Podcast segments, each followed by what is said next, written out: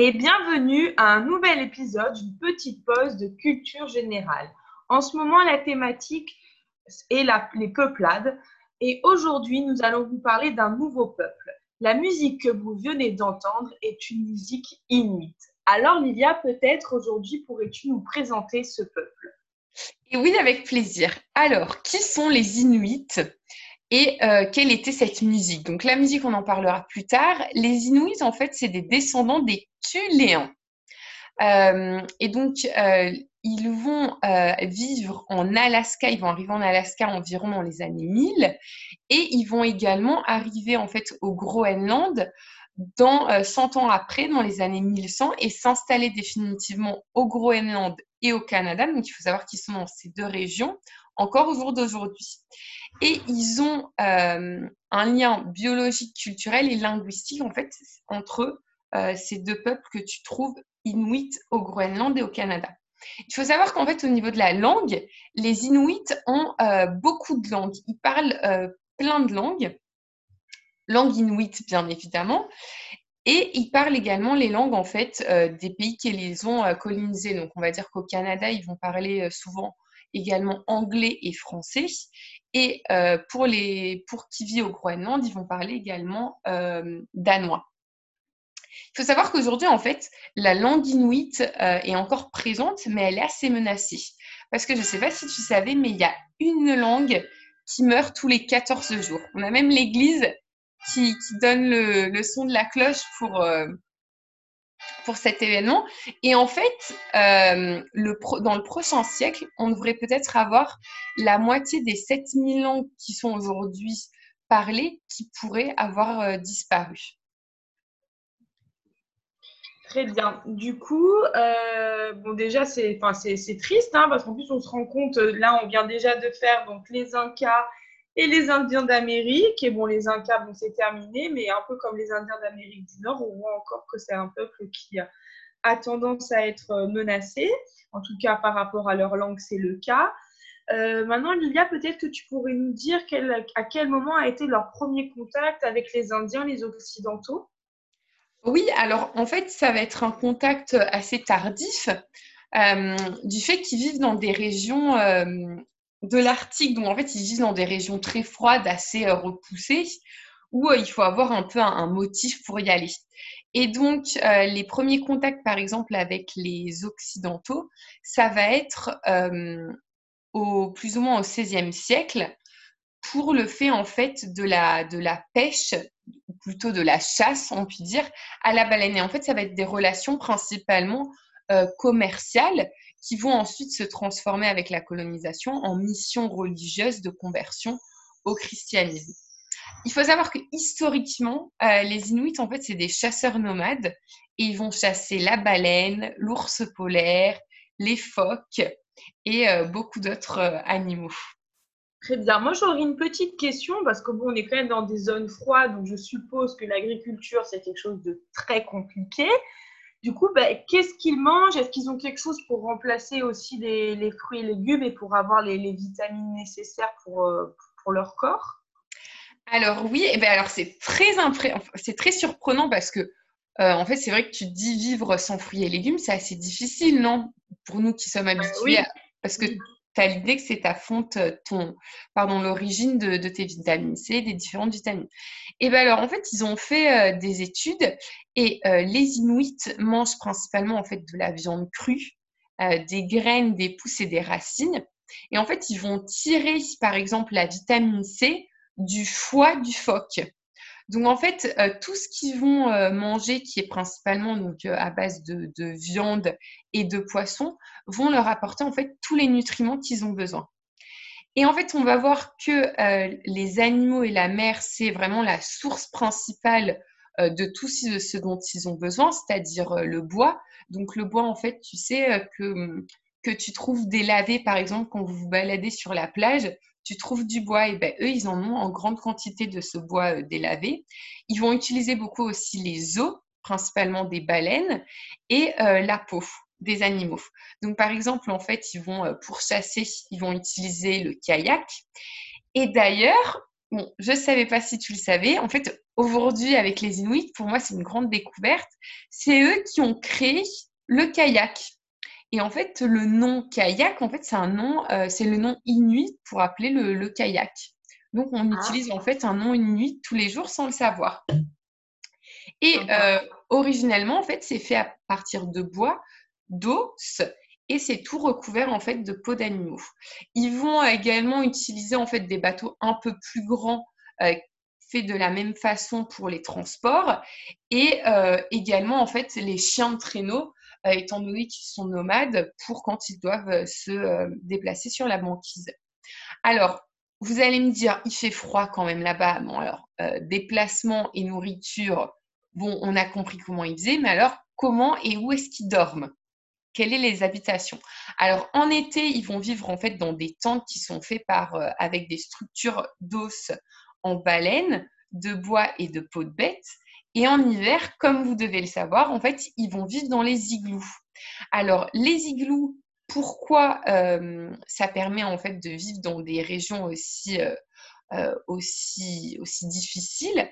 Parce qu'en fait, il y a l'air qui est dans la glace qui va le rendre isolant. Donc, à l'extérieur, par exemple, s'il fait moins 45 degrés, tu peux avoir une température intérieure entre moins 7 et 16 degrés selon le nombre de personnes. 16 euh, degrés, je veux bien. Moins 7, quand même, on va avoir encore du mal si on y va. Mais pour eux, c'est sûr que. ah, mais je pense que même. Euh, nous, je pense qu'on on, aurait du mal. D'autant que si, si, tu regardes des photos, par exemple, des, des Inuits. Euh, euh, euh, au milieu des banquises, tu les vois euh, tranquillement en petits pulls, que tu te dis, toi, si tu vas, on, a notre corps n'est pas habitué. Et également, je pense, la nourriture, en fait, qu'on mange n'est pas du tout adaptée à ce genre de choses. Et même dans ces conditions extrêmes, il y a de très fortes donc, traditions. Et comme vous avez vu, en fait, il y a une forte tradition de chant. Et c'est ce qu'on a entendu au début. Et ça s'appelle le kataj. Alors, excusez-moi pour la prononciation. Et en fait, comment ça se passe? C'est un chant où euh, ce sont deux femmes qui se mettent face à face et qui chantent sans instrument. Et c'est un chant diphonique. Alors, qu'est-ce que c'est le chant diphonique? En fait, c'est une technique vocale qui permet à une personne de produire un timbre vocal euh, qui est caractérisé par deux notes de fréquences différentes. Et euh, donc ce chant en fait que, font les, femmes inuites, parce que ce ne sont que les femmes qui le font, euh, donc c'est euh, un chant ludique qui est en fait pratiqué par elles principalement dans l'Arctique canadien. Et contrairement en fait aux, chanteurs de gorge des autres régions, par exemple du Tibet, de la Mongolie ou de la République de Tuva, les donc chanteurs sont principalement femmes et pratiquement que femmes. Et elles chantent pratiquement tout le temps en duo l'une face à l'autre. Et donc, en fait, traditionnellement, pour les Inuits, c'est vraiment un jeu, une sorte de concours euh, et d'amusement euh, qu'elles font. Et, euh, et donc, c'est assez drôle donc, de voir quelle est la place, en fait, de la, de la femme et de l'homme dans la société. Alors, la femme, euh, principalement, bah, c'est la femme au foyer qui va s'occuper des enfants, de cuisiner. Mais si elle veut, elle peut également aller chasser. L'homme, lui, euh, va avoir le rôle du chasseur principalement, mais il doit également en fait savoir coudre et cuisiner parce que quand il va aller euh, faire la chasse et que ça va durer un peu plus longtemps, eh ben, il doit savoir bien évidemment subvenir à ses besoins. Et alors, dans ces conditions aussi rudes, on peut se demander, mais quelle est la place des ancêtres? Et en fait, là, les ancêtres, ils vont avoir une place très importante parce que c'est eux qui vont porter la justice. Donc, en fait, si un, nous, on a un conflit, on va aller voir euh, les ancêtres du village et c'est eux qui vont décider. C'est aussi en fait les gardiens de la tradition parce qu'il faut savoir que la tradition inuite, c'est une tradition orale et ils sont vus comme de vraies bibliothèques. C'est-à-dire que par exemple, quand tu es enfant, tu as envie de voir un livre ou euh, de t'informer, tu vas aller dans la bibliothèque regarder. Et bien eux, ils vont aller voir les ancêtres pour leur demander euh, des informations. Et c'est beau parce que ça crée un lien très fort avec, euh, les ancêtres. Super. Et du coup, ben, si on compare à d'autres tribus, les anciens du village, est-ce que, voilà, vu qu'ils sont gardiens de la tradition, qu'on vient pour leur poser des questions, est-ce qu'on peut les assimiler à, des chamans? Alors euh, non, parce qu'en fait l'ancêtre va être, enfin les, anciens vont être le, gardien des, savoirs. Et le rôle de chaman euh, va être euh, en fait tenu par alors ça, c'est drôle, parce que le rôle de chaman, ça va être tenu par quelqu'un dont on va voir qu'il a, a développé en fait des dons de chaman en grandissant. Donc, c'est-à-dire que tu nais en quelque sorte chaman, mais tu ne reçois pas euh, de formation de chaman. C'est quand tu vas grandir, on va voir en toi euh, cela et donc on va te, te, faire devenir chaman. Et alors, il faut savoir que donc la, religion euh, inuit, si on peut dire, a une base complètement euh, animiste, c'est-à-dire euh, basée sur les animaux. Et, et donc, il faut savoir que l'eau est très importante pour eux, la, mer, parce qu'en fait, c'est une source de nourriture. Et c'est là qu'en fait va être concentré tous les dieux. Euh, ils vont également voir euh, les dieux dans les... Hum, pardon, ils vont pas voir les dieux, mais ils vont voir également les âmes, par exemple, dans les aurores boréales, parce qu'ils ont les aurores boréales. Euh, il y a beaucoup d'interprétations en fait différentes, par exemple, sur les aurores boréales, mais les dieux sont principalement dans des dieux de l'eau. D'accord, donc une connexion avec, avec la nature. Et hum, du coup, est-ce qu'il y a des, légendes Est-ce qu'il y a des légendes pour les Inuits? Et dans ces cas-là, est-ce qu'il y en a une que tu pourrais peut-être nous, raconter? Alors oui, il y en a une en particulier euh, qui est la légende de Sedna. Euh, qui est très connue euh, pour, pour, les Inuits. et encore aujourd'hui, en fait. Et il, existe une. Bon, on l'aura vu, on l'a vu dans la saison de la mythologie. Euh, les Inuits, c'est une tradition orale. Donc vraiment, en fait, ce mythe de Setna, il y a autant de versions que euh, de villages. Donc il y en a une, quantité énorme, mais on va dire que la substance, euh, c'est celle-là. Donc en fait, c'est une jeune fille qui vivait, qui vivait seule avec son père et qui, qui était veuf.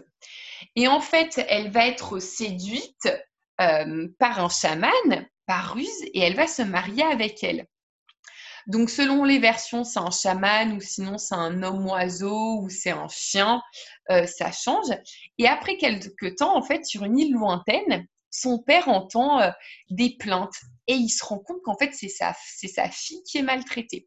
Donc, il va embarquer sur son kayak pour aller la, pour aller la chercher.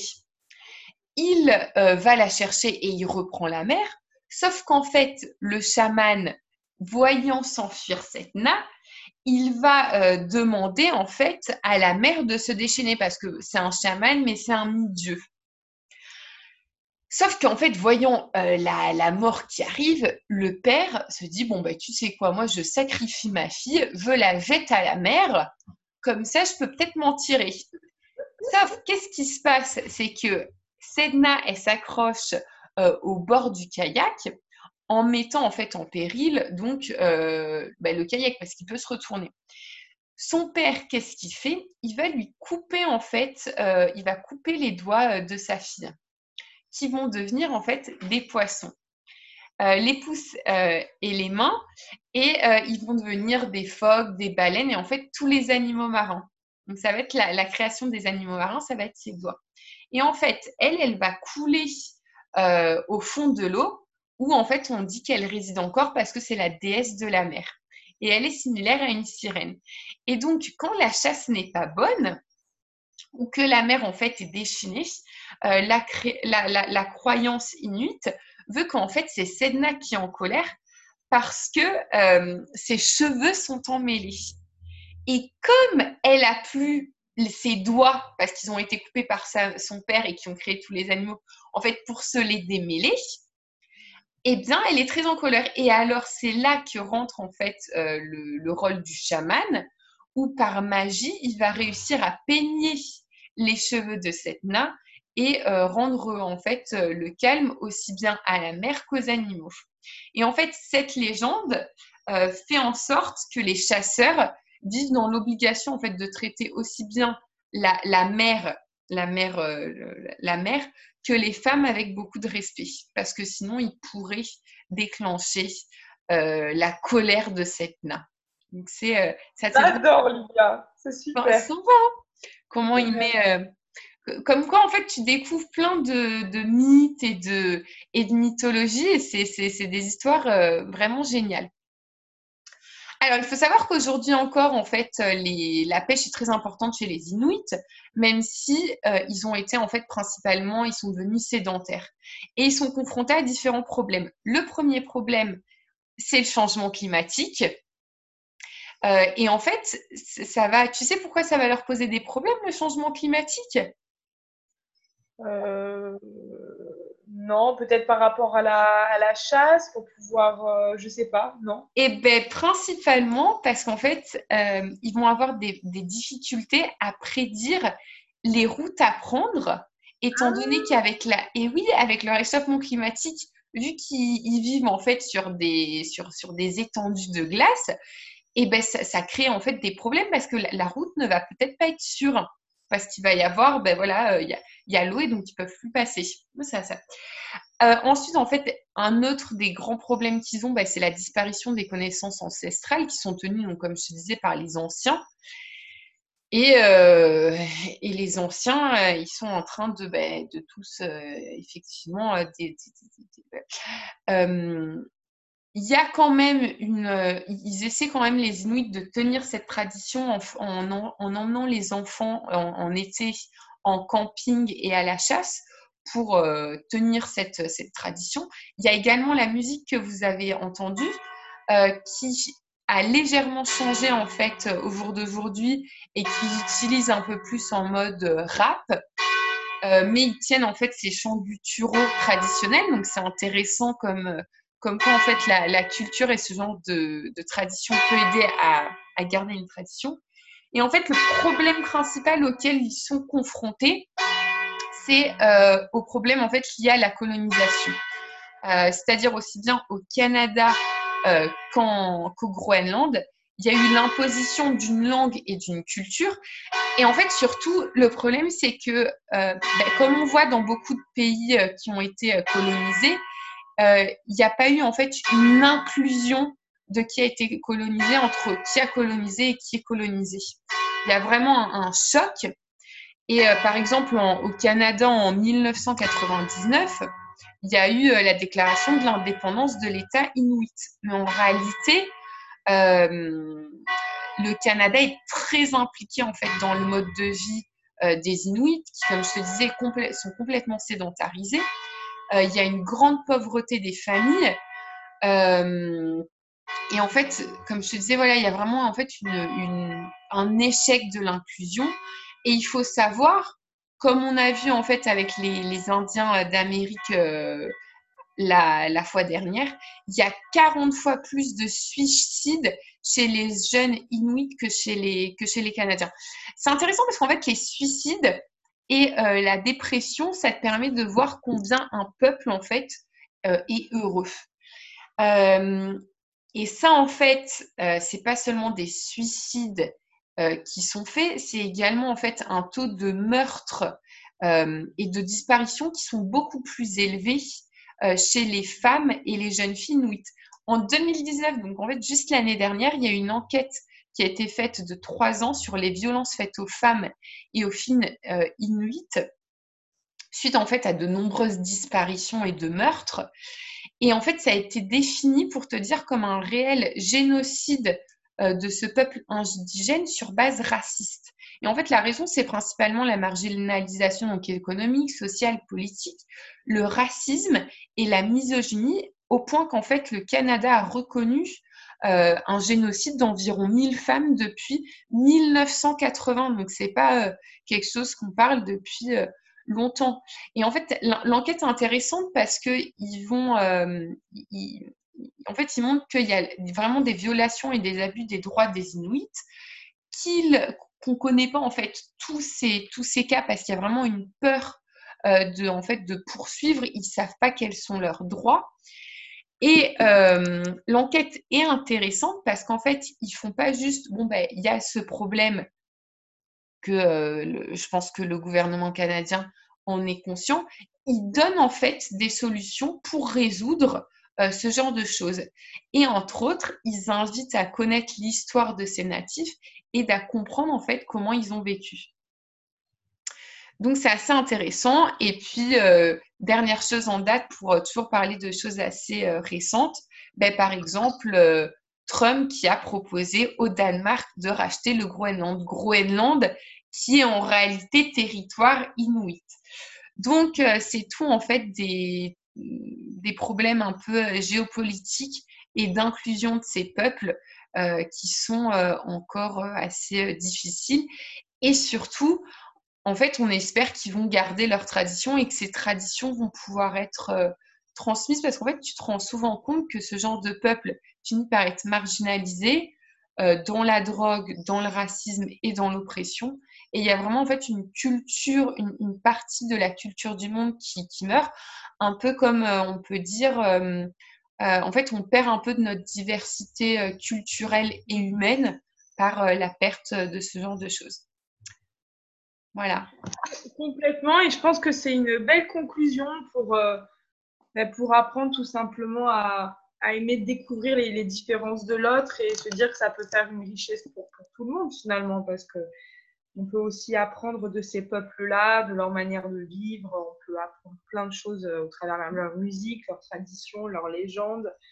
C'est intéressant, surtout par exemple la légende là que tu nous as racontée, où on voit finalement que grâce à ça, la femme est une personne qui va être respectée au sein des Inuits. Donc euh, c'est quand même euh, assez surprenant et intéressant de voir ça. Donc, en tout cas, merci beaucoup, Lilia. C'était vraiment super intéressant. C'était une belle, euh, une belle découverte. Donc, euh, on se retrouve donc euh, la prochaine fois, toujours sur la thématique des peuplades. On Seule chose, on n'ira pas plus au nord parce qu'après, il n'y a plus personne. non, on va, on va, on va, au contraire, on va aller un peu plus, on va aller sur l'autre, dans l'autre côté de la planète, puisqu'on va partir donc en, on va partir en Chine euh, pour découvrir le peuple Mozo, où là aussi d'ailleurs la femme a une place très importante. Vous allez le découvrir, c'est vraiment euh, très intéressant et plus que surprenant. Donc, euh, on vous laisse découvrir ça la prochaine fois. Et comme le dit à chaque fois Lilia, hein, voilà, n'hésitez pas à nous suivre sur la page Instagram Marie et Lilia, à nous faire des feedbacks, des commentaires, même nous faire des suggestions de prochaines thématiques. Et surtout, comme chacun a une plateforme de podcast sur laquelle vous nous écoutez, n'hésitez pas à faire des commentaires, à mettre des étoiles 5 sur 5. Euh, et, voilà, et puis en tout cas, on est à votre disposition euh, pour, pour échanger. À bientôt. Au revoir.